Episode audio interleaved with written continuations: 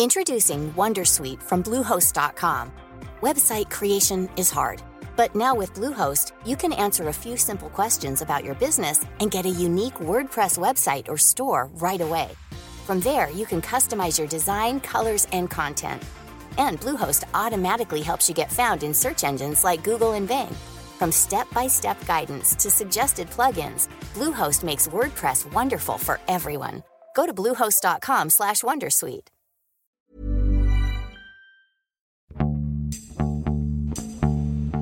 欢迎收听《艺术有毒》，我是 Sammy。今天我们很高兴的欢迎我们的嘉宾 BTR。今天要聊的这本书是 BTR 新写的一本展览小说，我不知道这么说对不对啊？叫《上海胶囊》。好，BTR 跟大家打个招呼。嗯，Hello，大家好，艺术有毒的听众们，大家好，我是 BTR。然后 BTR 的身份很多元哈，就是有这个作家、译者、创作者、当代艺术评论人。那其实我觉得，应该你是唯一一个跨文学界和艺术界就是都很有名的这个响当当的人物了。我觉得在中国的这个文学艺术圈当中，应该是最有名的一个人。就是我基本上跟所有人聊到我要录播客了，他们就说说谁呀？这回谁啊？我说 BTR，都不用再解释了。大家就会说哦，真的呀，聊什么就不用再去介绍你是谁。我就发现你就是你的知名度是非常大的。我没有想到 BTR 老师拥有很很强的这个粉丝后援会的，其实是。可能是因为我经常在各大播客窜台的缘故吧。就是东窜窜西窜窜，就混了个脸熟。我我看到一个你你之前那个上的一个报道，你说你曾经串台过二十多个播客，然后你也是准备要做播客的是吗？二十多期倒也没有二十多个，因为有些串的比较多嘛，有些串的少一点。对我今年有一个就是跟着一个。电台的项目也不叫电台，就是其实也是个播客，它名字叫电台。那么就嗯，自己会准备录一档自己的播客啊，可能三月底如果一切顺利就会上线了啊。所以已经已经录制了是吧？对对，我们有六个主持人，就是每人负责一档小栏目。那这一档栏目的话，就是就我就像一个主持人一样，然后我会做十二期吧，应该今年。那你录的是什么内容呢？呃，是关于。呃，我我这个就是这个大的播客的名字叫无边界电台，然后我自己的小栏目叫地铁坐过站，因为我希望这个播客就是你听着听着能让你地铁坐过站，然后就是听着忘记了是。忘记了哪一站？我的这个是关于上海的文化艺术文化艺术界吧，就分为好几个季嘛。这个第一季我就就做了一个专题，就叫呃文艺创作者的日常生活，就是找一些艺术家、作家各种各样的人啊来谈谈嗯他们在上海的日常生活，所以还是比较。呃，轻松愉快的。好呀，那很期待。那其实，因为我们节目是讲书的嘛，而且是跟艺术相关的书，所以我可能现在要回到这本书来讲你这个新的这个《上海胶囊》这本书。我来念一下你这个。封底的一个介绍哈，是说展览可以成为小说在现实空间创设虚构的情境，小说亦可成为纸上的展览，呃，将虚构成分植入真实的生活。反正就是说了跟没说一样，嗯，就是 我也不知道，如果让你来去介绍这本小说是讲什么的，你会怎么介绍？嗯，其实呢，它就是一个短篇小说集，但是，嗯，它的主题或者说里面很多的篇目的内容都是关于。当代艺术的，关于在上海我看的展览啊，然后关于我认识的一些艺术家啊，然后当然有些是真的，有些是假的，然后我就把那个虚构和真实的这个艺术世界混为一谈，然后来表达一些自己对这个城市，呃，以及在这个城市里面生活，以及对，呃，当下的这个时代啊这样的一种看法，所以可能艺术家或者艺术它更像一个就是。呃，镜子一样来反射出我的一些想法、一些思考啊，这样的东西。嗯，因为你给了他一个展览的框架哈，好像每一章节中间都是一个展览继续往下走，一个展厅的感觉。对对对，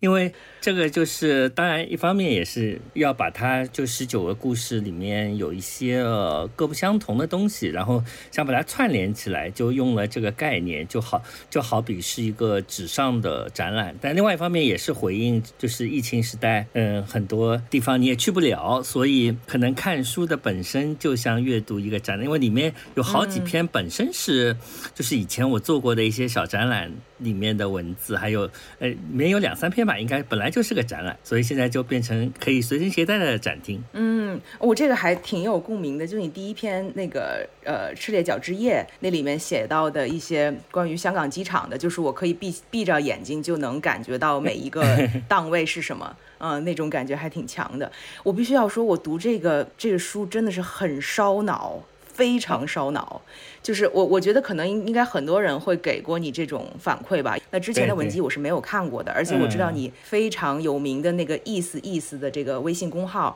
我今天才关注，我之前是没有看过的，但是看了就很上瘾，就肯定很多人都会对你有一种脑洞很大的一个小说家的一个这样的反馈吧，因为你这个里面基于太多第一人称、第三人称之间互换，然后叙事又是非线性的。然后呢，你们里头有很多艺术圈很清晰的所指的人物和作品，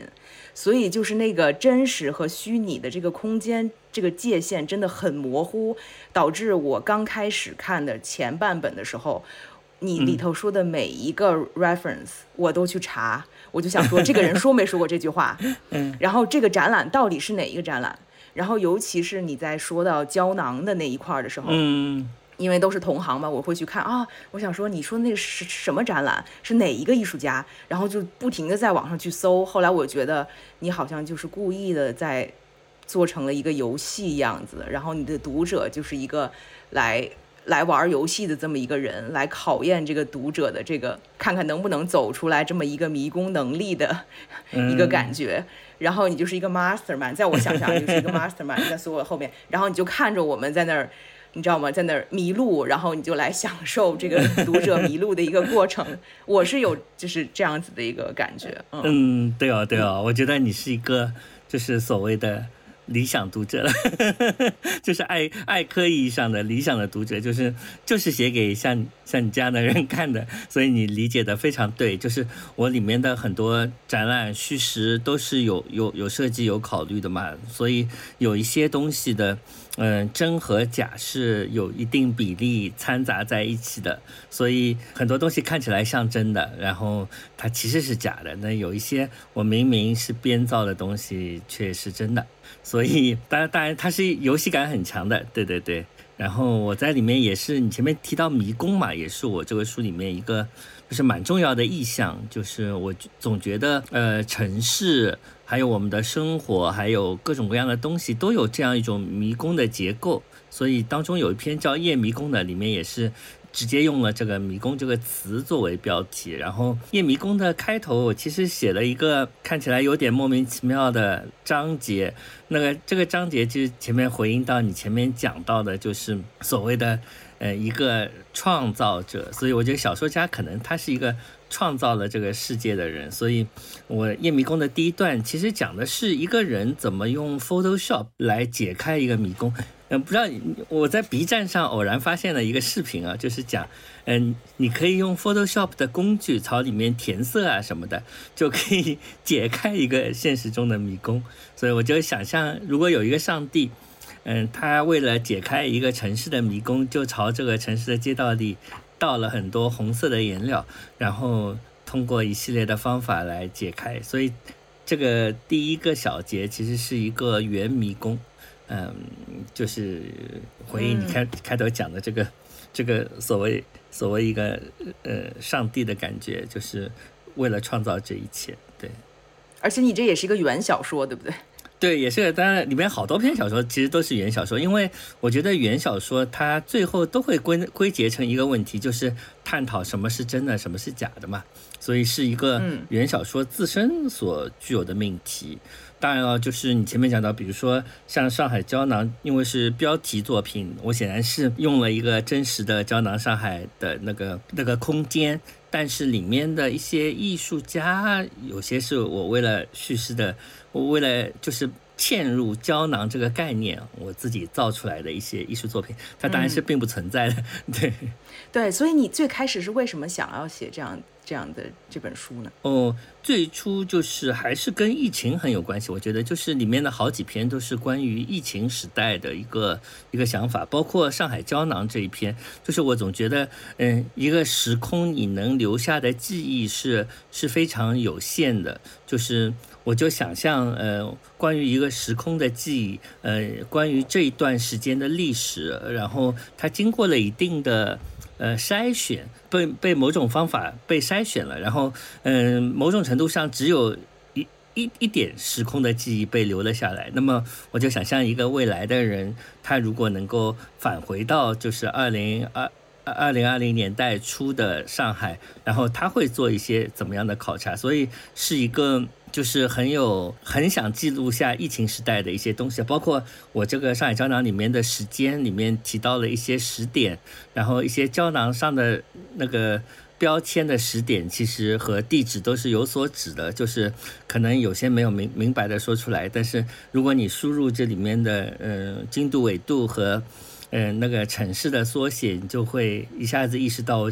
这个东西讲的是一个什么事件，嗯，以及当然这篇也是也有一定游戏感，就是我是仿造了佩雷克的那个人生拼图版，嗯。佩雷克人生拼图版的时候，他不是写了一个巴黎的公寓嘛，一个十乘十的一个一个方格子，然后他就他就想象这个叙事者，他就是走那个马步，就是像象棋里面的马，就是往前两个，往左或者右一格这样的方法来来写完这个一百个小格子。那么我在写上海胶囊的时候，我也想把这个。二零二零二零二零年代初的上海，把它想象成一个，就是一个时空的交，时空的一个二维的这样一种表格式的东西，或者怎么讲有点复杂，就是一个我我先设定了一个 n 乘 n 的表格，就是三乘三的表格。那么一侧呢就是人物，嗯，比我就想象有一个小说家，有一个艺术家，呃，然后有一个外星人，然后一侧呢。就是另外一个维度呢，是一空间，所以我想象了一个公园，一个是公寓，呃，然后一个是美术馆，然后我用这个三乘三的那个表格的中间点作为一个，呃，小说的第一章，呃，所以我我就按着这个中间点开始往往外顺时针的做出一个漩涡状的东西来，所以这个小说其实可以拓展的。如果我以后又想出了一个新的人物，一个新的。地方的话，它就可以变成一个有十六张的四乘四的这样一个表格，这个就是一个，呃，像从上面看应该像一个回字那样的，所以我这里面有也提到很多，就是回文啊，就是回 回字啊，所以我其实是先画了一个 Excel 表格，然后严格的按照这个顺序来写每一小节的呃人物和每一小节这个人物所在的地方。其实刚才你说到那个，我挺想继续问一下，我不知道，就是你说到你用表格三乘三的表格来开始做这个这个小说的构造嘛？嗯，就想就想抽回到你的背景。其实如果说啊，我可能刚才太太过于着急的来进入到这本书，可能对听众不了解你的人来说，也挺想知道你是怎么进入到这个领域的，因为我知道你最开始也是做会计嘛。啊，对对对，就这个说的最远的时候，就大学毕业之后就去了一家会计师事务所，然后就一直加班啊，其实做的是审计，那么就加班加班嘛，后来就跳槽了，去了一家运动品牌公司，就做财务经理，就做了十年，就这么一下子就人生就过去了十三年，然后包括当中 gap year 待了一年，然后就差不多十四年这样在办公室里面上班，然后后来。这么一说，就到了二零一零年、二零一一年那个时候，就是当时欧宁在在现代传播做一本叫《天南》的文学杂志，然后他就需要一个编辑，然后那个时候我才刚刚开始就是转行，想想转行去做文学相关的东西，然后就加入了天南的编辑团队，呃，然后当然我是在上海工作，那其实已经是在家里面工作了，因为。欧宁也不在上海，那么就这样子做了两年，一直到这个《天南》杂志倒闭了。倒闭了 之后，就陷入了无业的状态，然后就开始写更多的东西。但在这个之前，我在二零零七零八年已经在翻译一些书，就包括保罗·奥斯特的那个《孤独及其所创造的》，都是在零六零七年时候就已经在翻了。然后。一三年之后，我就开始出了几本书嘛，一个是叫《迷走神经》，一个很短的短篇集，然后也开始做自己的公号，就意思意思。然后第一年的公号是还有一些我自己画的丑画，然 后所以就集结成第一年的那本小书。那后来这个公号一直持续到现在，我每天晚上都会更新，然后会有一些呃那个那个冷笑话，然后还有一些主要是冷笑话，还有一些照片啊啥的。然后当然了，就是那跟艺术呢？跟艺术的关系就说来更话长了，就是当时零零年。零一呃，二零零一年的年代的时候，其实上海的艺术界还没有那么发达。但当时我的办公室在黄陂路，所以对面是那个楼，是当时的上海呃上海的美术馆，叫上海美术馆。就是早年的那个上海双年展都是在那个楼里面举行的。所以我还特别记得零二还是零三年啊，就是。我在那里上班的时候，就看到对面的美术馆怎么搭了一个奇怪的脚手架，其实是某一年双年展的作品嘛。然后就渐渐的在那个周边会有一些展馆，然后在那个人民公园里面还开了一个摩卡，当时就是现代艺术馆啊叫，然后就陆续的就开始就没事就去看看展览啊啥的，就对艺术有点兴趣。然后真正的就是写展评什么的，要到一五一六年。一五一六年的时候，我才刚刚开始写一些展评，哎，第一篇写的是但是你一二年就已经开始做了那个策展人啊？什么哪一年？大生展啊，包括大生展那个有点特别啊，那个是一个是文学单元的策展人，所以其实策的是一些就是文学跟艺术交界的一些，还是一些小说，对，嗯嗯，所以那个不是对不是很算吧？那个，对，然后后来就是开始为哦，后来我主要是为 R Forum 当时写过几篇，就是当时我作为影评人出现的几率高一点，就是会写一些年终的电影盘点啊什么的。然后后来有一天，就是杨北辰吧，他就跟我说：“你去看看郭熙的展览，能不能写个展评啊？”当时郭熙在上海 Vanga 做了一个叫《再临者》的。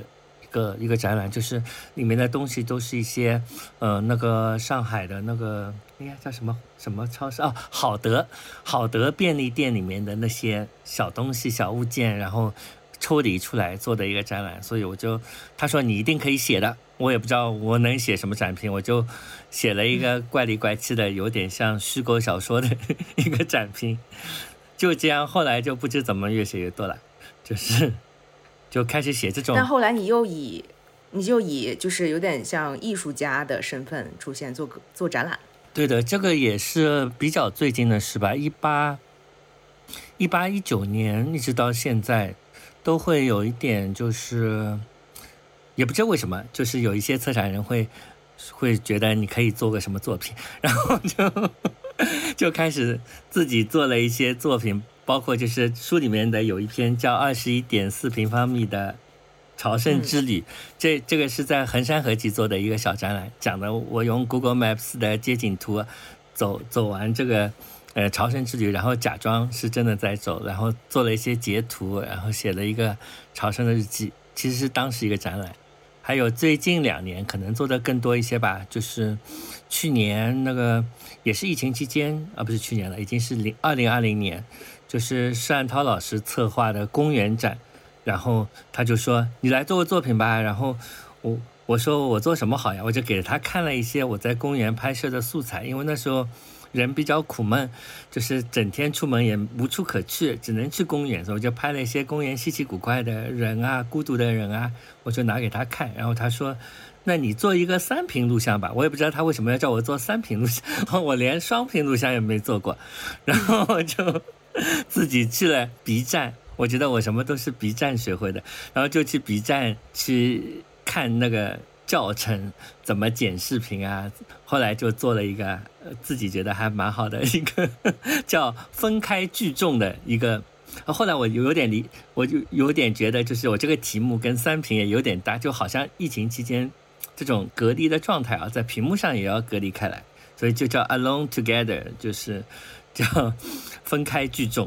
然后就做了一个这个录像，然后后来就录像就越做越多了。今年也在那个新庄的展览也做了个录像，叫新庄地坛。哎，我慢慢给你看一下，就是我把新庄的拍摄的东西跟在北京的地坛公园拍摄的东西交叉剪辑在一起，就主要是为了讲，呃，一个人他究竟应该怎么，不是一个人，一个创作者 他究竟应该怎么讲述一个地方，或者这个地方究竟哪里有什么特别的，就是我通过两地京沪两地的比较，就是做了这么个。所以新庄是什么什么地方？新庄是上海的一个，新庄其实是上海地铁一号线的终点站，它。原先是一个很远的地方，但是它在一个，如果你把上海地图剪下来的话，用一根针顶起来，那么这个中心点就是新庄。其实，因为上海的事实上的中心人民广场，它并不是地理位置上的中心，但也是一个，也是个视频吧。一直到今年，就是在外滩源又做了个展览，就做了个叫《迷宫惊奇》的，也就是我《夜迷宫》这个小说里面曾经写到过的一个。一个展览的想法，然后今年正好有机会做嘛，然后我又觉得外滩这个地方，这个马路歪七歪八的，很像个迷宫，然后我就把正好他们也有钱给我在展厅里 在搭建啊啥的，所以就就等于那个展品是先在小说里已经有过设想，然后这一次终于实现了，就是在一个展厅里搭了墙，然后当然我写了一个新的小说。放在了这个迷宫里面，对，是今年做的。哎，有意思。对，但是我看你的这个这本书里头介绍没有，好像没有特别强调艺术家这个角色。你是认为现在自己并不算一个艺术家吗？哦，对，我是个假冒艺术家呀，经常客串一下。我说我都是作为小说家来参加艺术展的，我也不知道为什么，我就自己这么认为啊，就是没有把那你没有把自己真的作为艺术家，对。什么时候会你可以自信的称自己为艺术家了呢？嗯，这个问题我倒没想过。我觉得这个不是很要紧，就是我比较在意做，就是有人来问我做不做一个东西的时候，我就经常会想，就是这个东西，嗯，新不新？就是我以前有没有做过？我没有做过，我就很想做一做。就是当然也会考虑，就是你能不能做，或者学不学得会。就是我虽然有些是不会，但是我觉得自己学得会，我也可以做一做。但比如说你要我去画个油画，我就觉得我大概是不学不会，就一下子学不会。那大概就是不会画油画，就是但是剪视频大概是可以的，就是你学一学是学得会的。所以我就以这种标准来接各种就是项目的，也因为这种模糊的状态嘛，所以经常会有。有人来叫我做这个那个，就是也没有太明确的定义，究竟是是小说家还是艺术家？我觉得这也没啥重要的。对，嗯，所以就是刚才因为说到你的身份很多元嘛，我就想知道你刚才因为实在是你一说这个表格三乘三的表格，再加上确实你的书里头有很多表格，我就想起了你会计的背景哈。你觉得你以前在大公司上班的这些背景，呃，对你的创作有影响吗？有什么样子的？有一点点吧，就是。这主要是比较理性的，就是我的写作里面总有一些比较理性的东西。就是虽然我的脑子总的来说不是一个归纳型的人格，就是我的脑子是个发散型的，像从一个小点就爆出去很多，就是这种小宇宙爆发式的思维，不太有归纳性。但是就是在大公司上班，还是让你，比如说我。我比较习惯用表格来写，嗯，思考，但是我以前掌握的那些高级的 Excel 技巧，写小说又用不到。我既不需要做饼图，嗯，做 Pivot Table，做 VLOOKUP，其实我现在都会，但是写小说的时候是用不上的。还有办公室的生活，我其实也可以写，就是书里面也隐约有一篇，有一些，对对对，叫叫啥来着？叫死了，我记不住啊，叫未来记中记。那篇里面有一些讲到办公室的那些那些东西的嘛，就是我总觉得就是，也许我以后会写一个有关办公室的小说，但是总的来说办公室没有什么大意思，所以 就不是很想不是很想写。大概大概我也是能够写的，就写白领的生活啊，然后在办公室的政治啊、宫斗啊什么的，大概也会好玩。对，也许哪一天可以写一个对。突然就变成爆款了。对对对，杜拉拉，呃，叫什么？辞职记。升职记。对。我因为我们还是艺术节目嘛，我们还是要回到一个你写艺术比较多的这么一个篇章。如果让让你选的话，你觉得这里面跟艺术关系最大的，或者是你自自己最得意的一篇是哪一个？嗯，最得意倒也没跟艺术关系比较大的，倒是都挺大的。其实就是有一些哪怕表面上看跟艺术没有关系的，也是蛮大的嘛。比如说，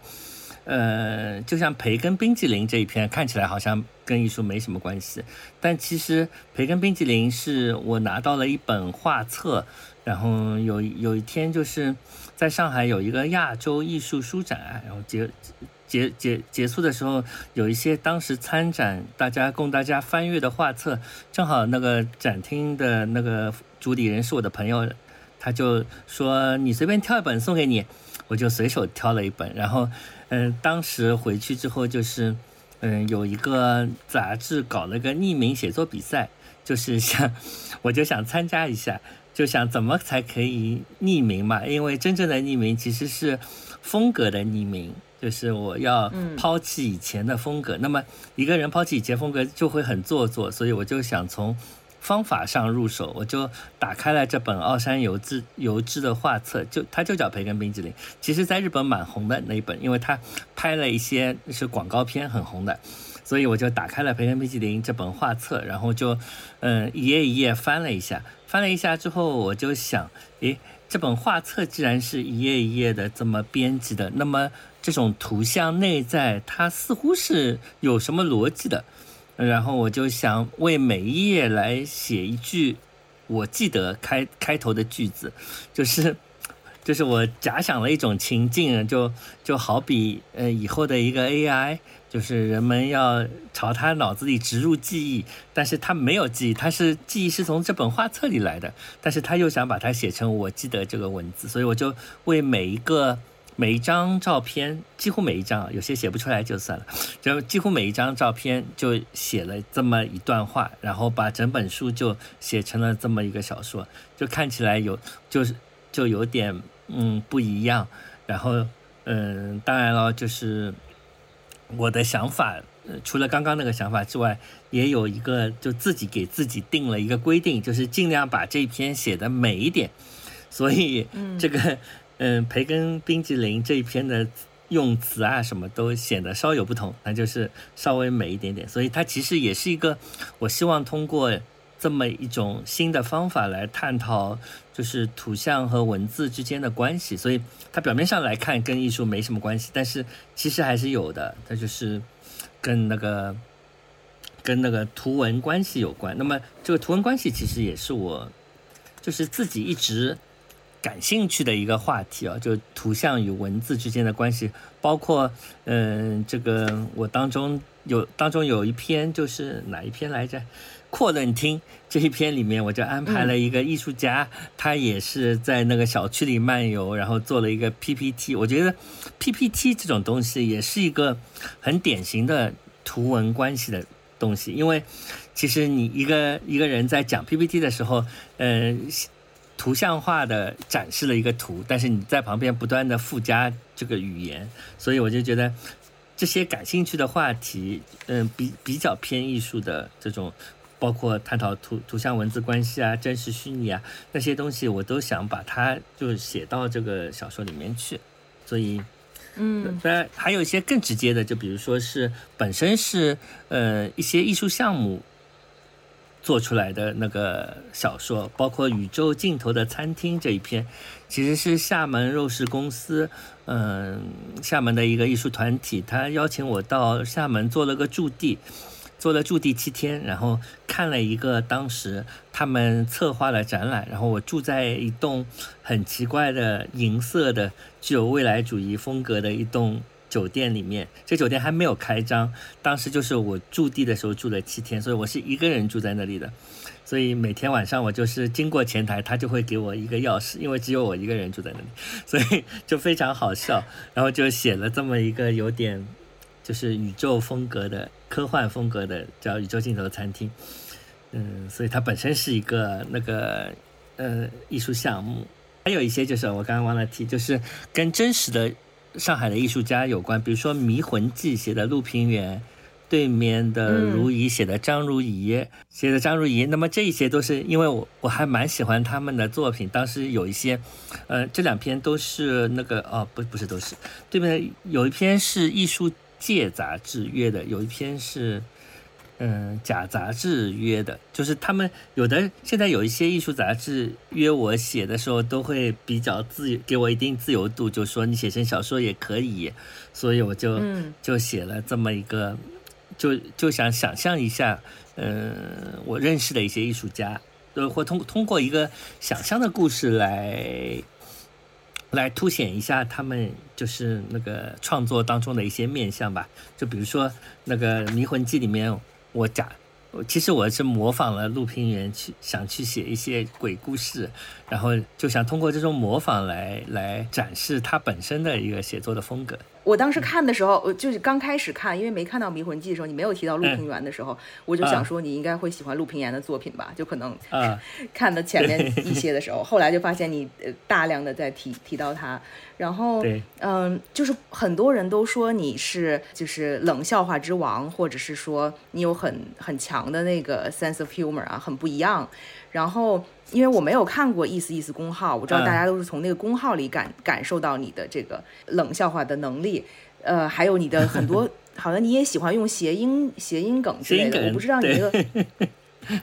就是阔论听跟 quarantine，你你其实有标标就是旁边有小括号 quarantine，是是关系的吗？对对对，扩能厅就是一个谐音梗嘛，它就是它就是隔离的意思。然后这一篇就是其实蛮蛮强烈的暗示了这是隔离，因为开头第一段宾馆的这一段就是一个在隔离中的人，他正好是从大年初一开始隔离的，所以他正好隔离到十五这样子。是，然后对，所以我特别有共鸣这一篇。对，而且那篇其实是那篇有点特别啊，就扩能听又是整个书里不太一样的一篇，就是它是一篇关于声音的小说嘛，是因为当时用了 Clubhouse，就是嗯，二零二一年的时候，Clubhouse 在中国不是突然流行，然后呃，当时我就想到就是这种隔离和相聚，嗯。这种两分法在 Clubhouse 里神奇的融为一体了，就是每个人都在自己房间里咕噜咕噜讲话，然后大家就好像又聚在一起。然后我就想写一个关于声音的小说，所以这篇其实是整本书里面呃最长的小说，但是它又嗯又是写的最快的一篇，因为我在想象一种口语。就是这种口语的感觉，呃，在其他小说里面是没有的，所以我我设想写的时候设想自己写的飞快，就像自己在讲话一样，所以尽量少思考，写的速度更快一些，所以句子也没什么长句，然后也比较口语化，然后甚至还夹杂了一些上海话，里面有有一段就是加了上海话，是因为我。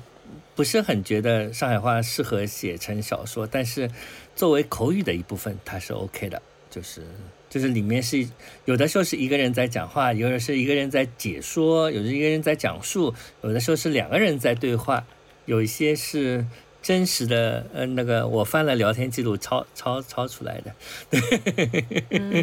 有一些是假的。而且，嗯，比如说动物园这一篇，是我看了那个澎湃新闻的一个。关于呃那个南京的那个叫啥红山动物园，就突然很红嘛。然后我一个朋友正好去了，写了一篇文章。其实我根本没有去过，但是我看了他那篇文章，然后我我其实没有看那篇文章，我就假设我呃那些图是我拍的，我也是看了他文章里的图，然后我就来呃写了这段东西。所以这每一段其实都是一个呃口语，然后都是一个进行时态。就是，嗯呃，所以就而且其实你这里面有很多对，就是很实在的，就真实的东西。比如说，就是因为我看到你，他你有一个问题说你在阔论厅里遇见过最有趣的房间是什么？然后就找了三个朋友在说，哦，呃，他们遇到，因为它里头有提到一个 Prelong 的房间，Prelong，对对。因为我就是在那 Pre 浪房间里，我就是 Pre 浪成员本人，然后所以我看到这个说哇，我就说啊，你这个里面放了很多很真实的，就是存在的一些一些事件，呃，对，对，而且这一篇就是其实其实我都其实后面那个阔伦厅有一个关于阔伦厅的采访节选嘛，那其实这篇是真的是这是真的采访。就是我总觉得我一个人来假装所有人是行不通的，就是，嗯嗯，所以里面每个人都是真的人，然后我真的采访了他们，然后我问了他们，把你写到小说里的话，你想叫什么名字呀？然后他们就自己给自己取了个名字，所以里面那些采访不是我写的，是我真的采访了这些人，对对。明白，哎，还有你刚才提到，就是跟其实你整个这个小说集里面有好多次都提到跟 AI 合作写小说这个事情。哦，对，这个是一个呃，你觉得是正在进行时的事情，还是说这是你的一个幻幻想，还是？我就觉得你你已经做过了。我我就觉得 AI 是一个，就是经常会有人问到这样的问题嘛，就是什么 AI 会不会写诗啊？什么 AI 会不会写小说啊？AI 哦，更经常的就是被问到 AI 会不会取代翻译啊？嗯，就这些东西，我觉得这种人工智能它正正在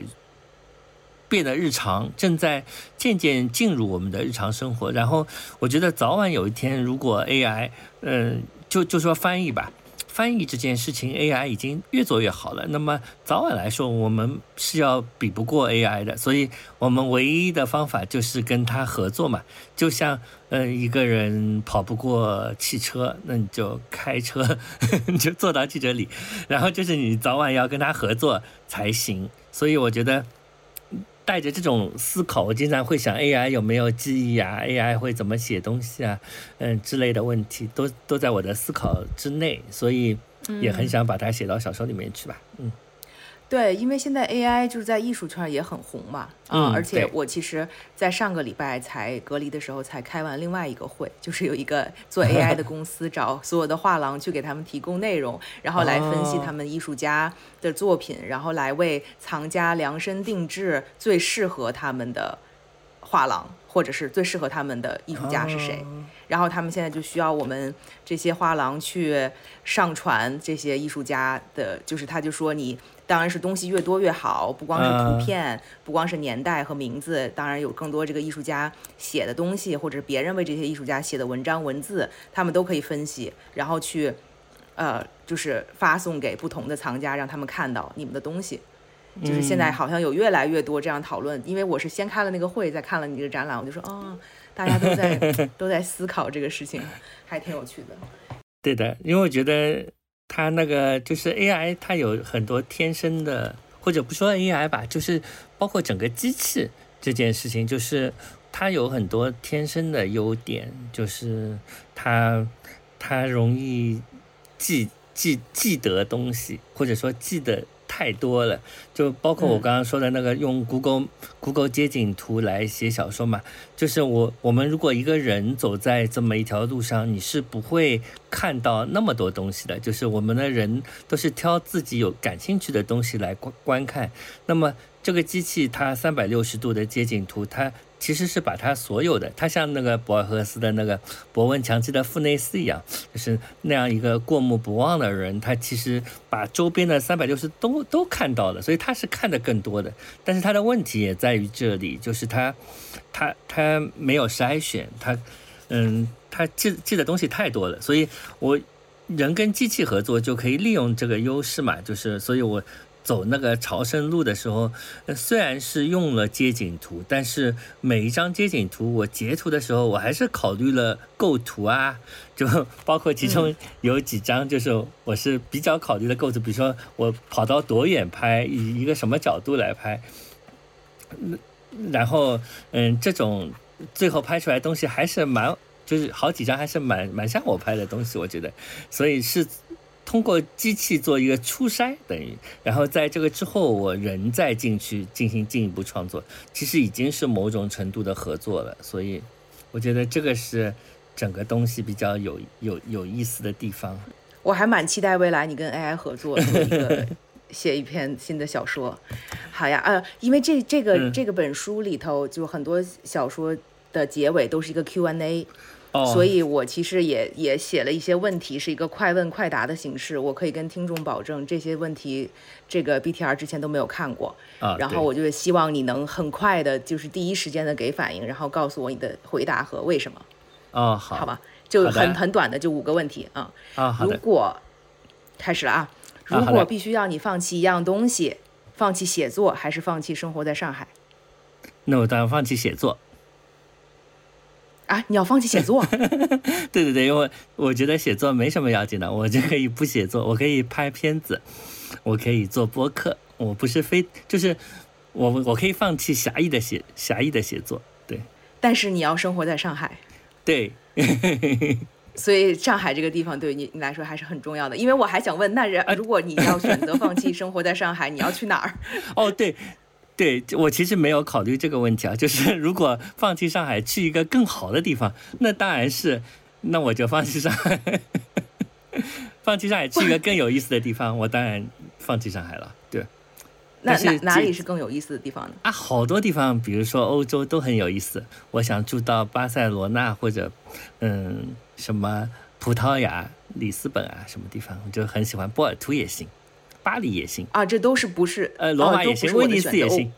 对啊，完了，你就说完了。我就想说，我只给你二选一的选项，就是伦敦还是巴黎那就伦敦。啊？真的啊？对，伦敦很好玩呀，我就好喜欢伦敦的。是因为你喜你喜欢的作家都是英国作，有很多英国作家？倒也没有，我觉得，呃，伦敦待着比较就是文化上更多元。再说要去巴黎也很方便，对，不一 好吧定非得住在巴黎。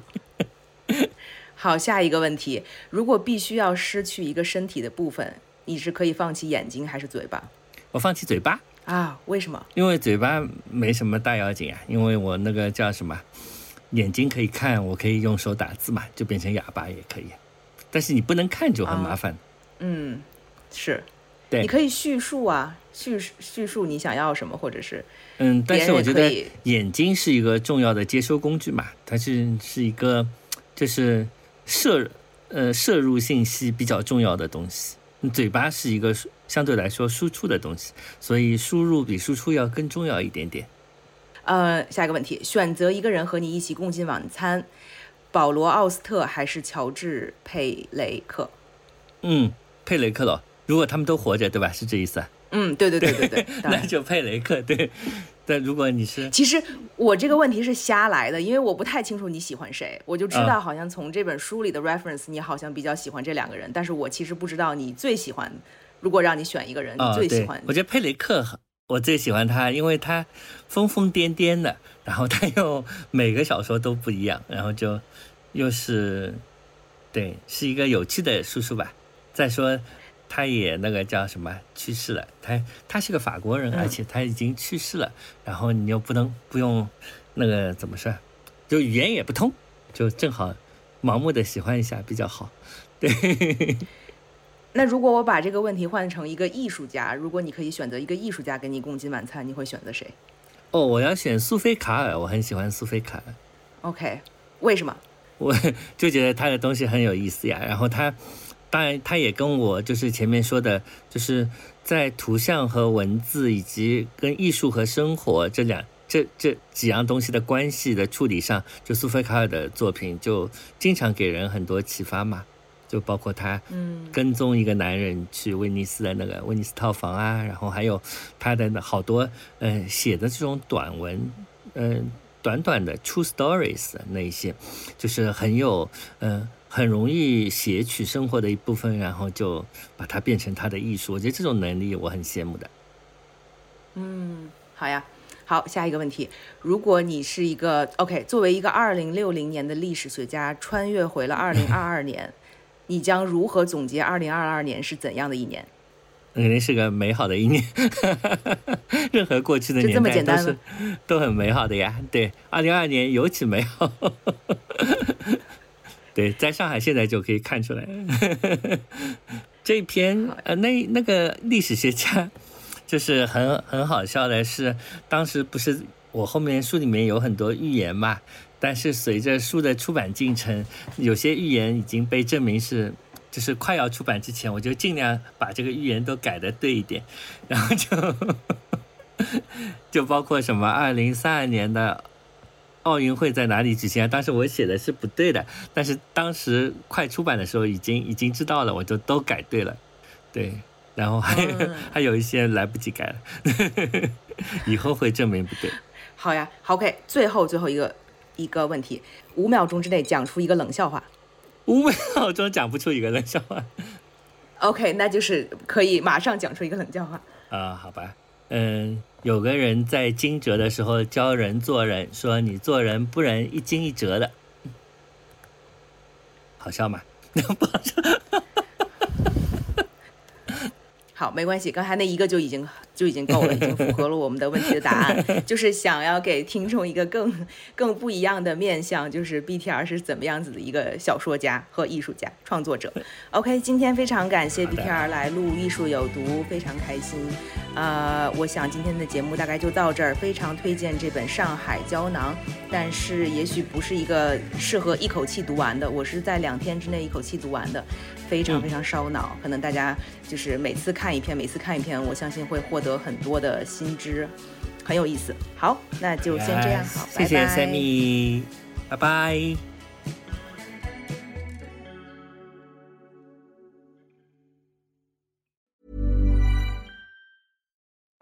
Hello, listener. Is it me you're looking for? As brands, we're always wanting to make a connection, to find the person you can rely on, the one that's there every week, month, or year, and always has your back when you need them the most. It's a little like matchmaking, don't you think?